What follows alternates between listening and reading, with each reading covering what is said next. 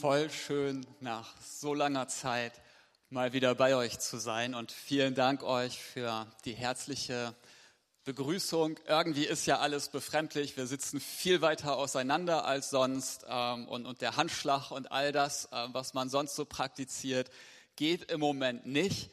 Aber ihr seht genauso gut aus und genauso fröhlich und freundlich aus wie ich euch in Erinnerung habe. Ich bin heute mit meiner Frau da, Esther ist mit dabei. Das freut mich total. Immer wenn sie dabei ist, predige ich doppelt so gut, weil sie ist mein größter Fan und mein größter Kritiker und ich versuche immer, dass sie im Anschluss Fan und nicht Kritiker ist. Deswegen strenge ich mich heute ganz, ganz besonders doll an. Ähm, ich sollte, so sagte die Gesa mir ein paar Worte zu mir sagen, weil es den einen oder anderen gibt, der vielleicht nicht weiß, wer ich bin, wo ich herkomme. Ähm, ich heiße Marco, habt ihr schon mitbekommen. Ich komme aus Wena. Ich war dort bis 2018 Pastor der Riverside Church. Ähm, habe mich dann ein bisschen umorientiert, bin aber am Predigen und zum Predigen unterwegs. Ähm, und das Gute an dieser Corona-Zeit ist, wenn du mal eine fremde Gemeinde kennenlernen willst, kannst du das online im Moment sehr, sehr gut und sehr, sehr einfach tun. Denn genauso wie bei euch ist es auch bei uns so, dass so ein Livestream läuft. Ähm, da darfst du mal reinschauen. Nicht jetzt, also das läuft zwar gerade, aber bleib jetzt hier bei mir. Ähm, aber du kannst dir dort gerne unsere Kirche auch anschauen. Ich freue mich über euch, auf euch Freut ihr euch auf Gottes Wort? Irgendjemand, der Bock hat auf Gottes Wort? Zwei haben genickt, das reicht mir völlig. Falls jemand keine Lust hat, kein Problem, ähm, das ist mir egal.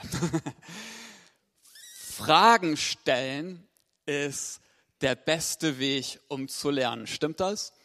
Haben wir Lehrer hier in unserer Mitte? Bestimmt in jeder guten christlichen Gemeinde sind irgendwie Lehrer.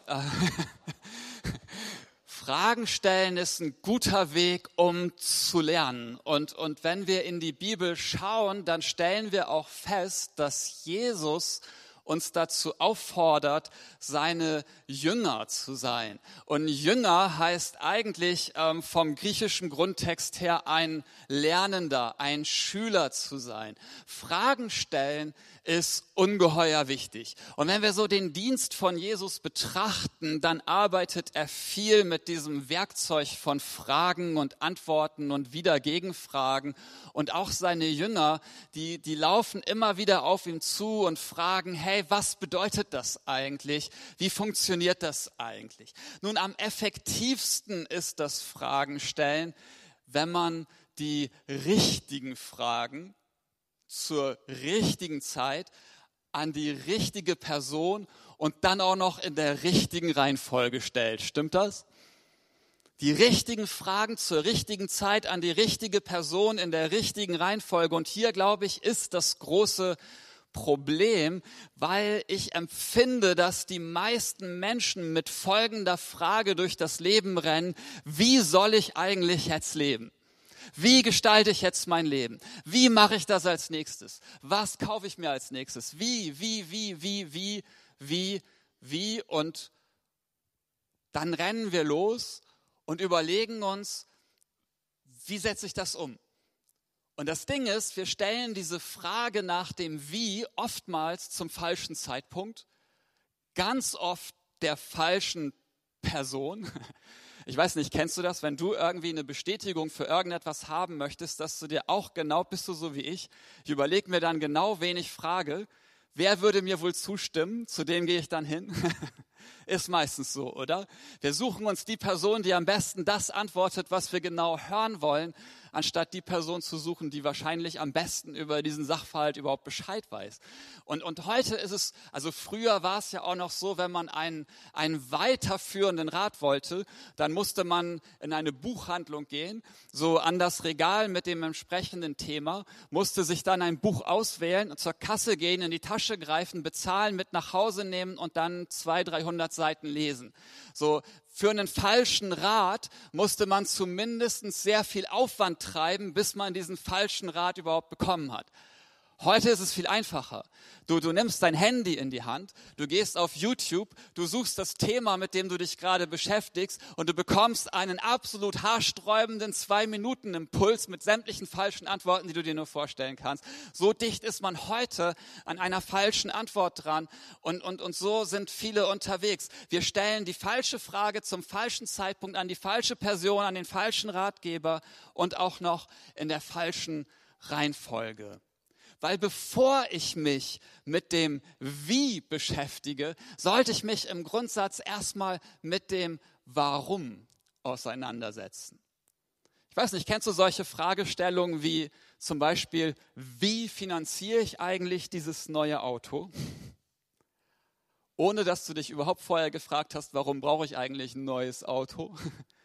Wie finanziere ich diesen neuen Handyvertrag mit dem iPhone 23 oder so? Bevor du dich gefragt hast, warum brauche ich eigentlich das neue iPhone 23? Weißt du, oft haben wir, bevor wir die Wie-Frage stellen, gar nicht das Warum geklärt, aber gerade im Blick auf unser ganzes Leben ist das Warum von ungeheuer großer Bedeutung. Also bevor wir darüber nachdenken, wie wir leben, sollten wir uns fragen, woher komme ich eigentlich? woher komme ich und wohin gehe ich? Und wenn wir das Woher und das Wohin für uns geklärt haben, dann können wir uns Gedanken machen, wie laufe ich denn den Weg dazwischen?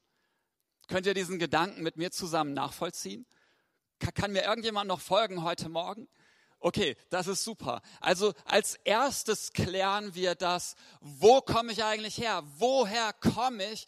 Dann klären wir das, wohin bin ich unterwegs? Und dann reden wir über das Wie dazwischen. Nun, ich glaube, es sollte als Jesu, als Nachfolger Jesu, unsere Kernkompetenz sein, diese Fragen beantworten zu können. Woher, wohin und wie? Aber genau in dieser Reihenfolge. Woher, wohin und wie. Wir haben den Auftrag, Menschen ihr Woher, wohin und wie zu erklären. Teilst du diesen Gedanken mit mir? Das ist unsere Kernberufung als christlicher Kirche. Menschen zu sagen, woher kommst du, wohin sollst du gehen und wie läufst du diesen Weg? Und auch als Christen sind wir diesem Risiko unterworfen, uns als allererstes mit dem Wie zu beschäftigen. Wie lebe ich eigentlich so als Jünger Jesu? Und das Problem ist, wenn ich mich als erstes mit dem Wie beschäftige, verliere ich das Wohin, das Woher aus den Augen. Ich möchte einmal mit uns beten. Himmlischer Vater, ich danke dir für diesen Morgen. Und diese geniale Gelegenheit, hier in August Feen dein Wort verkündigen zu dürfen. Himmlischer Vater, ich lade dich ein, dass du uns in dieser kurzen Zeit deines Wortes bewusst machst, dass wir in der Gegenwart deines Heiligen Geistes sind. Schenk du deinem Wort in deiner Gegenwart eine Kraft. Gib du mir Mut und Kühnheit, dein Wort zu verkündigen. Gib du uns allen die Gnade, dein Wort zu hören, es aufzunehmen, es in unser Herz aufzusaugen. Lass uns als veränderte Menschen diesen Raum wieder verlassen. Im Namen deines Sohnes, Jesus Christus. Amen. Woher, wohin, wie? Der Bibeltext, den ich heute mit uns lesen möchte, der steht im Hebräerbrief und dort im zehnten Kapitel, da ist das der siebte Vers und ähm, das ist eigentlich eine wörtliche Rede Jesu. Aber ich finde es nur unheimlich spannend spannende wörtliche Rede von Jesus, weil der Schreiber des Hebräerbriefs, keine Ahnung wer das war, steht da nicht, ähm, der zitiert aus dem 40. Psalm. Und dieser 40. Psalm, der wurde von David ungefähr 1000 Jahre vor Jesu Geburt geschrieben. Aber David hört im Geist, wie Jesus im Himmel etwas sagt und schreibt es auf. Und, und diese durch den Heiligen Geist übertragene wörtliche Rede von Jesus, die zitiert eben der Schreiber im Neuen Testament. Und er sagt oder er schreibt als Zitat von Jesus, da sprach ich, sieh her, ich bin gekommen, um deinen Willen zu erfüllen, o oh Gott, so wie es in deinem Buch über mich geschrieben steht. Da sprach ich, sieh her, ich bin gekommen, woher? Um deinen Willen zu erfüllen. Wohin? Wie es in deinem Buch über mich geschrieben steht. Jesus spricht über das Woher, das Wohin und das Wie. Das Woher ist ich, der, der Ursprung. Wo komme ich eigentlich her? Hast du dir schon mal Gedanken darüber gemacht, wo du herkommst? Einige nicken verhalten, einige nicken vorsichtshalber nicht, weil sie nicht wissen, was ich als nächstes sagen werde. Und den Kopf zu schütteln traut sich keiner so richtig. Aber wenn wir ganz ehrlich sind, also mir geht es so, ich mache mir relativ selten Gedanken darüber, wo ich eigentlich herkomme. Ich meine, ich weiß, wo ich jetzt gerade herkomme. Ich bin aus Wiener hierher gefahren. Ich stand an diesem Bahnübergang, wo ich immer stehe, wenn ich hierher fahre. Ähm, ja, den Weg hast du auch gerade hinter dir, wenn du aus der gleichen Richtung ungefähr kommst. Aber weißt du, hier, hier ist es ja Jesus, der spricht und der sagt, sieh her, ich bin gekommen. Und, und hey, wer ankommt, der weiß, wo er herkommt. Und wenn du mal in die Bibel reinschaust und in den Evangelien liest, was Jesus sagt, dann wirst du sehen, dass er sehr viel darüber spricht, wo er herkommt. Er macht deutlich, ich, ich komme vom Vater im Himmel. Ich war schon immer beim Vater im Himmel und jetzt bin ich hier auf die Erde gekommen. Jesus kennt seinen Ursprung. Er weiß, ich existiere von jeher und ich komme vom Vater. Nun, Jesus ist schon was Besonderes, weil bei ihm ist kein Startpunkt der Existenz. Er ist Gott von jeher und ganz Mensch geworden. Und du und ich, wir, wir sind nicht Gott von jeher. Wir sind einfach irgendwann Mensch geworden. Wir haben einen Startpunkt unserer Existenz hier auf der Erde. Aber, und das möchte ich dir heute Morgen wirklich ganz frisch auf dein sonntägliches Butterbrot schmieren, deine Idee, dein, das, die Idee deines Lebens kommt von Gott. Gott, der Vater, hat die Idee für dich in seinem Herzen gehabt. Jesus kann sagen, ich komme vom Vater, ich war da schon immer. Aber du kannst auch sagen, ich komme vom Vater. Die Idee für mein Leben, die war schon immer beim Vater in seinem Herzen. Er hat mich irgendwann vor unendlicher Zeit entworfen, in seinen Gedanken, in seinem Herzen getragen hey, das Woher ist ungeheuer wichtig für uns. Kannst du nachvollziehen, dass das Woher deinem Leben einen unerschütterlichen Wert geben kann? Oder eine falsche Antwort auf diese Frage dein Leben ungeheuer entwerten kann? Weißt du, für mich ist das ein Schlüssel zu meinem Selbstwertgefühl. Als Christ darf man überhaupt von Selbstwertgefühl sprechen, weil wir sprechen gerne von einem Gottwertgefühl. Aber ich will dir was sagen, wenn du selber dir nicht bewusst bist, dass du etwas wert bist in den Augen Gottes, hast du echt ein ganz großes Problem. Aber Gott hat die Idee für dein Leben gehabt. Es ist ein Riesenunterschied, ob Gott dich geplant hat oder ob du das Produkt einer leidenschaftlichen Nacht zwischen einem Mann und einer Frau bist. Verstehst du den Gedanken? Weil vor diesem Hintergrund würde der eine sagen, ja, ich bin wirklich ein Zufallsprodukt, weil da sind zwei Leute zusammengekommen und danach nie wieder zusammengekommen.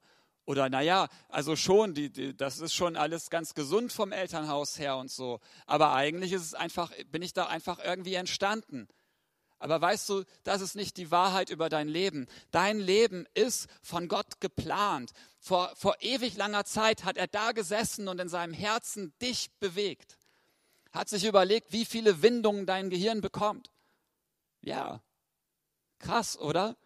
Über jede einzelne Synapse in deinem Kopf hat er sich Gedanken gemacht. Über die Schnörkel in deinem Ohr, genauso darüber, wie die Form deines Nasenloches ist, bis dahin, ob du viele Haare oder wenig Haare hast. Und manche Männer fragen sich, warum habe ich in diesem Alter so wenig Haare? Naja, aber Gott hat sich das so überlegt, weil du so gut aussiehst und er dich so haben möchte. Gott hat sich Gedanken gemacht über die gesamte Struktur deiner Genetik, deiner DNA. All das hat Gott geplant und Wissenschaftler wissen, das Konstrukt, so ein Mensch, das ist so das ziemlich komplizierteste, was es überhaupt nur geben kann. Gott hat sich sehr viele und lange Gedanken über dich gemacht. Aber er hat dich nicht nur geplant, er hat dich dann auch gewollt in seinem Herzen warst du die ganze Zeit da bis zu diesem Moment, wo, und das will ich biologisch gar nicht so tief erläutern, aber wo irgendwie so ein Same in so eine Eizelle und dann zack bist du entstanden. Das war der Moment, wo Gott im Himmel gefeiert hat, dass du entstanden bist. Er hat dich geplant, gewollt, geschaffen und dich so sehr geliebt, dass er sogar noch deinen, seinen Sohn Jesus Christus für dich gegeben hat. Ist es nicht der Hammer? Jesus ist Mensch geworden, sein Woher, sein Wohin und sein Wie ist aus einem Grund, um dich zu erlösen, weil Gott in seinem Herzen einen vollkommenen Plan für dein Leben hatte.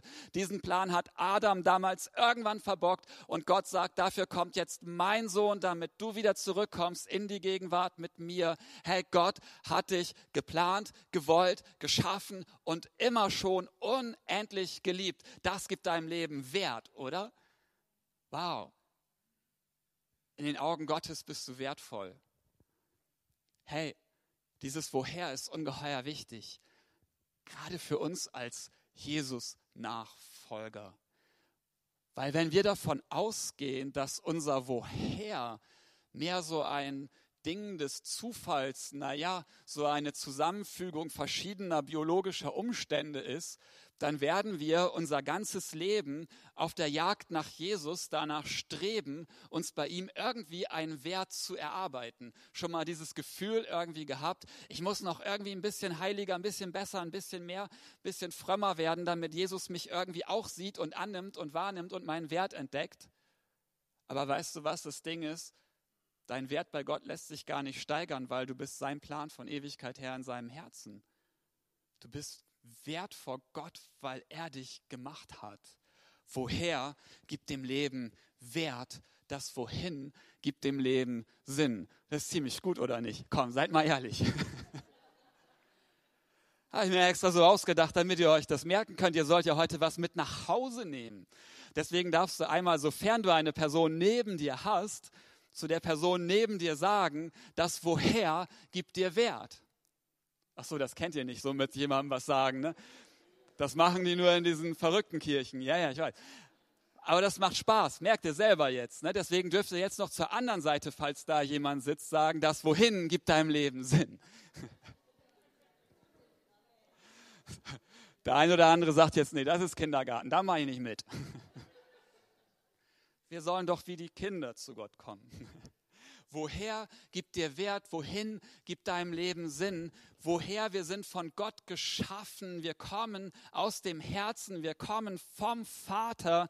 Und wohin sollen wir laufen? Hey, immer Jesus hinterher bis zum Vater.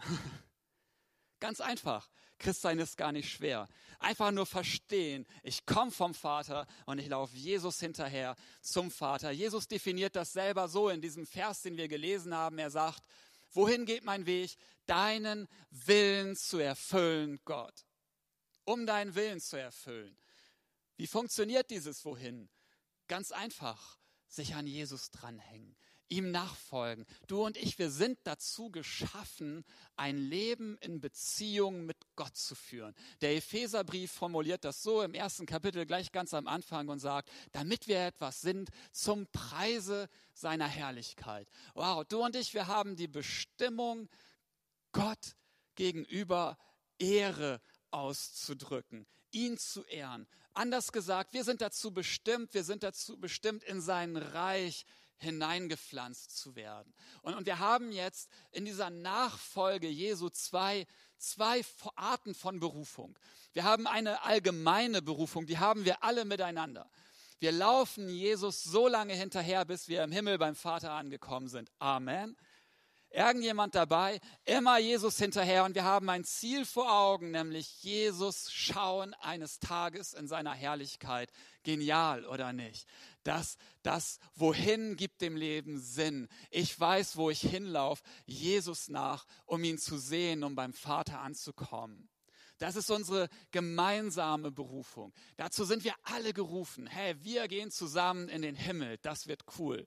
Aber wir haben auch eine individuelle Berufung, wie wir als einzelner Mensch und gemeinsam als Kirche das Reich Gottes jetzt hier auf die Erde bringen.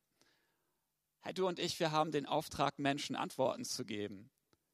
Woher, wohin und wie. Und du hast da drin deinen Platz ganz individuell und du bist individuell gemacht von Gott. So, so manche, wie der Martin, die, die singen und spielen, ähm, das sollte ich nicht tun.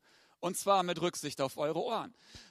Andere, so wie ich, die tragen das Mikro zum Sprechen in der Hand. Das sollten wieder andere nicht tun, mit Rücksicht auf unseren Glauben. ja, ist so. Weißt du, ich, jeder von uns hat eine besondere Aufgabe. Und ich bewundere, ehrlich gesagt, die, die, die solche Dinge wie, wie Zahlen und solche Sachen im Kopf bewegen können. Da, da gehe ich dran kaputt. Und ich bewundere auch die, die handwerklich Sachen hinkriegen, wo, wo, wo die Nägel, die ich in die Wand schlage, den, den Härtetest meiner Frau immer nicht bestehen. Kennt ihr das? Wir haben Heimwerker hier. Du, du haust einen Nagel in die Hand, du hängst ein Bild dran ne, und du weißt, das wird dort 150 Jahre lang hängen können. Aber dann kommt deine Frau und prüft, ob der Nagel wirklich hält. Der hält nicht. Ich bewundere Leute, die Nägel so reinkriegen, dass sie wirklich halten. Ich kann das nicht. Aber jeder von uns ist individuell. Und da gibt es nicht besser, schlechter, mehr, weniger. Wir sind alle dazu gerufen, irgendwie irgendetwas vom Reich Gottes aus dem Himmel auf die Erde zu bringen. Und das Wohin gibt dem Leben Sinn. Stimmt das? Ich möchte mit uns in die Zielgerade kommen. Ich habe schon gesagt, das Woher gibt deinem Leben Wert. Das Wohin gibt deinem Leben Sinn. Woher kommen wir? Wir kommen vom Vater. Wohin laufen wir? Wir laufen Jesus hinterher bis zum Vater. Und jetzt ist die letzte Frage und jetzt ist die Reihenfolge richtig. Wie soll ich denn nur leben? Wie funktioniert das? Jesus definiert das ganz einfach. Er sagt, so wie es in deinem Buch über mich geschrieben steht. Ich finde das beeindruckend. Jesus ist der Sohn Gottes, wird Mensch, kommt auf die Erde. Und er definiert jetzt seine, seine Berufung, sein Leben, sein Woher, ich komme von Gott, sein Wohin, ich tue den Willen Gottes. Und er sagt das Wie, ich tue es genauso, wie es im Wort Gottes steht. Wow, ich meine, eigentlich ist ja er der, der es gesagt hat. Aber gut, er, er sagt, ich tue es genauso, wie es im Wort Gottes steht. Und, und ich darf immer in jeder Predigt ein griechisches Wort reinbauen. Ähm, also meine Frau hat zu mir gesagt, mach nicht mehr griechische Worte, damit langweilst du die Leute. Aber eins darf ich immer. Und für alle, die sowas sowieso grundsätzlich jetzt nicht so spannend finden, aber wenn du dir dieses Wort merkst, kannst du morgen in der Frühstückspause bei der Arbeit tierisch damit angeben. Also wenigstens dafür kannst du es mitnehmen. Ähm, hier steht, oder hier ist es so gesagt, wie in deinem Buch über mich geschrieben steht. Und dieses geschrieben steht, das heißt auf Griechisch Gegraptai. Gegraptai. Klingt ein bisschen komisch, aber ist ja auch griechisch. Also es klingt ein bisschen wie griechisch auch. Gegraptai. Und das heißt, es ist geschrieben. So müssten wir es übersetzen. Es ist geschrieben die grammatische Form dieses Wortes, weil ich weiß, es sind ja ein paar Lehrer, da haben sich so welche so Verhalten gemeldet vorhin, ist perfekt passiv. Also perfekt passiv ist im Neuen Testament in der RC-Form relativ selten, aber für dieses es steht geschrieben wird diese Form eigentlich immer verwendet, weil dieses es steht geschrieben, es bedeutet von der Grammatik her, es ist schon aufgeschrieben, es steht da. Und es hat immer noch Bedeutung. Es ist schon geschrieben aber es hat immer noch Auswirkungen bis heute. Es ist schon aufgeschrieben, aber es steht auch fest bis heute. Und Jesus benutzt genau diese Formulierung Gegraptai. Natürlich sagt er das nicht, weil er spricht ja kein Griechisch, sondern Hebräisch, aber er, er benutzt genau diese grammatische Form Gegraptai, zum Beispiel in Matthäus 4, als er dem Teufel antwortet in der Versuchung, in die er geführt wird. Er sagt, es steht geschrieben, Gegraptai. Der Mensch lebt nicht nur vom Brot allein. Es steht geschrieben, Du sollst den Herrn, deinen Gott, nicht versuchen. Es steht geschrieben, du sollst Gott alleine anbeten. Hey, ich glaube, für das Wie zwischen dem Woher und dem Wohin brauchen wir Menschen absolute Werte, ein festes Fundament und nicht irgendwelche Relativierungen. Stimmt das? Ich glaube, wir brauchen für unser Leben feststehende Werte. Nur dann funktioniert es. Manche denken jetzt, naja, ich weiß nicht, ich komme aus dieser Zeit, so 68er, da war ich auch am Studieren und da fanden wir das auch gut, nicht so viele Werte und so weiter, sondern lieber alles mehr so relativ und es ist ein bisschen, man muss es auch austesten und Grenzen müssen ausgetestet werden und man kann Grenzen durchaus auch mal verschieben. Ähm, ich weiß nicht, hat jemand von euch Kinder? Also wir haben zwei Kinder, wir werden jetzt Oma und Opa, wir haben ein Enkelkind. Und der Unterschied zwischen Kindern und Enkeln ist, Kinder erzieht man, Enkel hat man nur für den Spaß. Darauf freue ich mich. Ähm, weil ich habe mit diesem Konsequentsein und Grenzen setzen immer, immer Probleme gehabt bei den Kindern. Ähm, aber bei Enkeln brauchst du es nicht, das ist cool. Aber ganz im Ernst, Kinder brauchen Grenzen. Würde es irgendwelche Eltern geben, die dem widersprechen wollen? Also tatsächlich in dieser 68er Bewegung damals hat man ja die Idee gehabt, man könnte Kinder ja auch mal so anti-autoritär erziehen, also ohne Grenzen. Einfach mal so, lass die mal sich entfalten, mal sehen, was passiert. Und ich habe mal eine Reportage im Fernsehen gesehen, das war unheimlich spannend. Da haben die damals einen Kindergarten aufgemacht, von so einer Kommune aus, und haben gesagt, in diesem Kindergarten gibt es keine Regeln. Kinder dürfen kommen im Kindergartenalter und dann gib Stulle. Ich will euch sagen, was passiert ist. Es waren überzeugte, anti-autoritär erziehende Betreuer, äh, Erzieher dort. Erzieher waren es ja nicht, weil sie ja nicht erzogen haben, sondern ähm, also Aufpasser. Nee, aufgepasst haben die ja auch nicht, weil die Kinder durften ja alles. Also da waren Leute, die hatten die Verantwortung, aber die durften nichts machen. Und, und wisst ihr, es ist erstaunlich, wie schnell vier- bis fünfjährige Kinder es schaffen, ein Gebäude komplett zu zerlegen. Vor allem ist ungeheuer interessant zu sehen, wie schnell diese antiautoritär überzeugten Kindergärtner gekündigt haben und dieser Kindergarten sich wieder aufgelöst hat. Weil Kinder ohne Grenzen funktioniert überhaupt nicht. Weil stell dir vor, du sagst zu deinem Kind, du kannst alles machen, dann fasst es auf die Herdplatte, dann schmeißt es den Kühlschrank um, dann isst es Süßigkeiten bis zum Erbrechen, dann schmiert es die Marmelade an die Küchenwand ähm, und so weiter. Kinder brauchen Grenzen. Ist richtig, oder? Hey ja,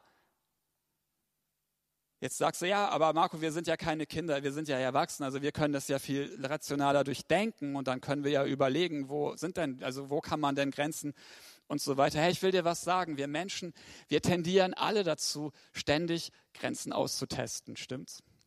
Geht das gerade noch? Kann ich das gerade noch? Immer ein bisschen ausprobieren. Aber es gibt so ein Sprichwort, das ist ganz simpel, das heißt, nach satt kommt übel. Mein Vater hat es früher immer umformuliert, wenn man auf irgendwelchen Hochzeitsfeiern mit diesem großen Essen war, und sagte er immer, satt kenne ich nicht, ich kenne nur Brechen oder so. War natürlich ein Scherz gewesen. Äh, hat er natürlich nicht gemacht. Aber nach satt kommt übel. Und, und dann nach diesem Übel, dann kommt das Rechtfertigen, ja, was hat so gut geschmeckt und ich wollte den Gastgeber nicht enttäuschen und, und, dann, und dann war das ja auch die Geselligkeit und, und nach satt kommt einfach übel. Und weißt du, das Ding ist, dass Gottes Wort in seiner Absolutheit uns völlig satt macht, aber uns vor Übel bewahrt. Kannst du diesem Gedanken folgen?